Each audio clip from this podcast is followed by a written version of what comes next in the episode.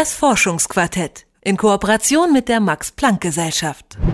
Hunde gelten noch immer als die besten Freunde des Menschen, Wölfe hingegen sehen gerade viele Landwirte als Bedrohung für ihre Tiere. Zwischen 2002 und 2015 haben Wölfe nach Angaben der Dokumentations- und Beratungsstelle des Bundes mehr als 2000 Nutztiere gerissen und der Wolf breitet sich in Deutschland wieder weiter aus.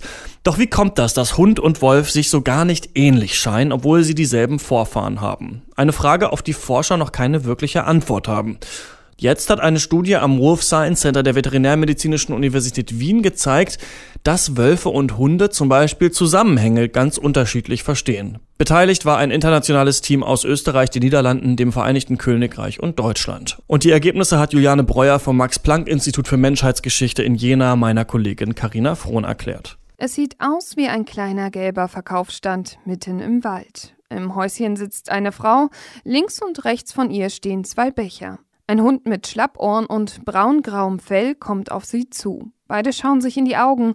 Die Frau deutet mit den Augen und einem kurzen Nicken auf den Becher rechts neben ihr. Der Hund nimmt brav davor Platz, fiebt aufgeregt und bekommt schlussendlich ein Leckerli. Denn er hat die Anweisung der Frau verstanden. Das gleiche Szenario mit einem weißgrauen Wolf.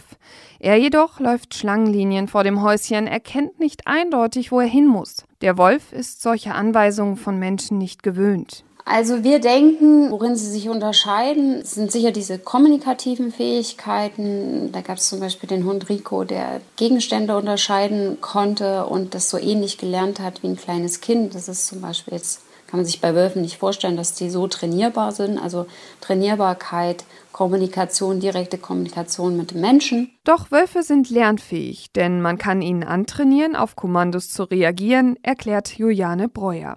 Sie forscht am Max-Planck-Institut für Menschheitsgeschichte und war Teil des Forschungsteams, das der Fähigkeit von Wölfen und Hunden zu verstehen auf den Grund gegangen ist. Und auch wenn sich Hunde bei sprachlichen Anweisungen und bei solchen Zeigegesten von Natur aus etwas geschickter anstellen, fällt es ihnen sehr viel schwerer, kausale Zusammenhänge zu verstehen. Das hat ein zweiter Versuch mit den Bechern gezeigt. Bei den kausalen Hinweisen war es so, dass da gar kein Mensch zu sehen war. Das heißt, einer der beiden Becher wurde angehoben und zwar durch so eine Angelsehne. Also wurde er einfach angehoben, ohne dass der Wolf oder der Hund jetzt gesehen hätte, wie. Aber dann wurde er geschüttelt und zwar sowohl der leere als auch der volle Becher. Die Wissenschaftler wollten wissen, ob Hund und Wolf das Futter finden. Um hier richtig zu liegen, mussten die Tiere verstehen, dass das Futter im geschüttelten Becher ein Geräusch macht. Die Wölfe wählten in etwa 70 Prozent der Fälle die richtige Dose. Bei den Hunden lag die Quote nur bei knapp 50 Prozent. Die Idee, die dahinter steckt, ist also, dass Wölfe diese Fähigkeiten haben, weil sie sich ihr Futter selbst erjagen müssen, also weil sie grundsätzlich ein gutes kausales Verständnis ihrer Umwelt zeigen müssen. Ganz im Gegenteil zum Hund. Er muss nicht jagen gehen, sondern bekommt sein Futter von Herrchen und Frauchen, meint Breuer. Und da gab es zum Beispiel die Hypothese, dass Hunde vielleicht verlernt haben, im Laufe der Domestikation kausal Sachen zu verstehen. Also zu verstehen in dem Fall, dass das Futter ein Geräusch erzeugen muss, wenn man den Becher schüttelt. Denn bei der Unterscheidung von Wölfen und Hunden spielt die Domestikation, also das Häuslichwerden, immer wieder eine Rolle. Über das Verhalten der Tiere aufgrund ihrer Lebensweise lassen sich Rückschlüsse auf den gemeinsamen Vorfahren ziehen. Die Frage, was den Hund und den Wolf voneinander entscheidet, ist eine große Frage. Da beschäftigen sich eben ganze Forschergruppen damit. Uns interessiert erstmal primär der Hund, weil der Hund speziell ist, weil er in der menschlichen Umgebung lebt und dafür offensichtlich spezielle Fähigkeiten entwickelt hat. Und zu diesen Fähigkeiten gehört zum Beispiel,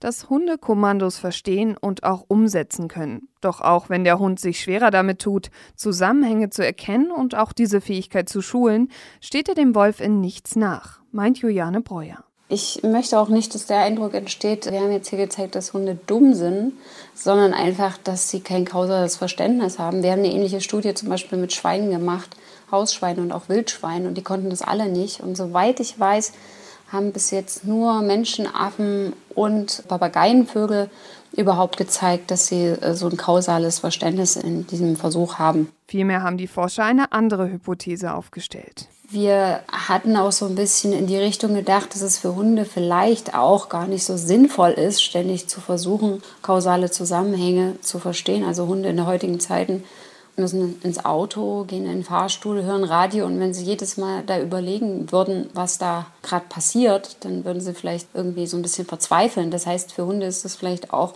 ganz sinnvoll, dass sie jetzt sozusagen sich mehr auf die soziale, kommunikative Ebene spezialisiert haben und sich nicht mehr um so Kausalverständnis kümmern. Deshalb soll es auch in Zukunft weitere Untersuchungen zu den Auswirkungen von Domestikation auf die Eigenschaften von Hunden im Wolf Science Center in Wien geben damit irgendwann die Unterschiede zwischen Wolf und Hund eindeutig bestimmt werden können. Über die Fähigkeit von Wölfen und Hunden Zusammenhänge zu verstehen, hat meine Kollegin Karina Frohn mit Juliane Breuer vom Max-Planck-Institut für Menschheitsgeschichte in Jena gesprochen.